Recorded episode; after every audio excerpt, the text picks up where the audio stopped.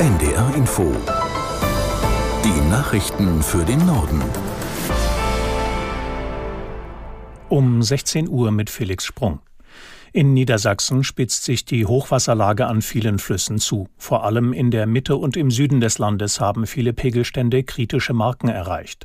Aus der NDR Nachrichtenredaktion Jan Busche. In einigen Regionen schwappen schon Flüsse über die Ufer. Kritisch ist es zum Teil an Weser, Emma, Oker, Aller und Leine. An den Weihnachtstagen könnten Straßen und Keller überflutet werden.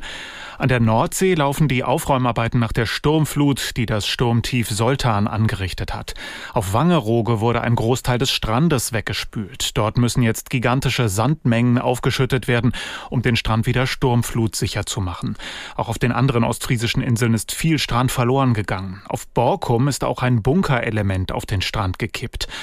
Immerhin, der Bahnverkehr hat sich nach dem Sturm heute normalisiert. Es gibt aber noch deutliche Verspätungen. Auch nach der Resolution des UN-Sicherheitsrats zu humanitären Hilfslieferungen in den Gazastreifen setzt Israel seine Offensive fort.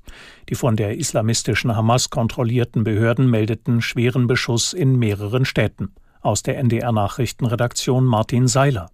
Allein bei einem israelischen Luftangriff in der Stadt Gaza seien 76 Menschen getötet worden, hieß es. Auch auf Rafah und Khan Yunis im Süden des Gazastreifens habe es heftige Attacken gegeben. Überprüfen lassen sich die Angaben nicht.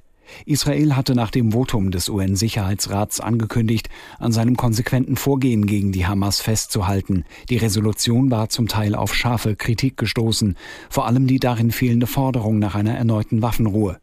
Die Hilfsorganisation Ärzte ohne Grenzen sprach von einer Erklärung, die so weit abgeschwächt worden sei, dass deren Wirkung auf das Leben von Zivilisten in Gaza nahezu bedeutungslos sein werde.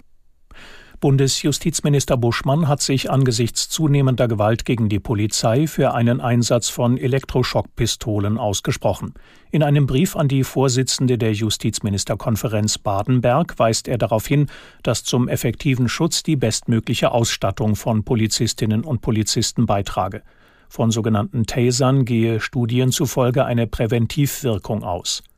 Rheinland-Pfalz hatte die Geräte bereits Ende 2018 als erstes Bundesland eingeführt. Mit dem Distanz-Elektroimpulsgerät können Polizisten einen Angreifer aus zwei bis fünf Metern für einige Sekunden außer Gefecht setzen. Zwei Tage nach dem tödlichen Schusswaffenangriff in Prag herrscht heute in ganz Tschechien Staatstrauer.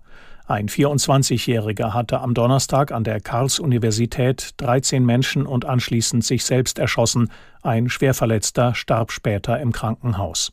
Aus Prag Kilian Kirchgessner. Pardon, Kirchgessner. Beim Gedenkgottesdienst brachten Studenten eine weiße Rose für jedes Todesopfer des Amoklaufs nach vorn auf den Altar.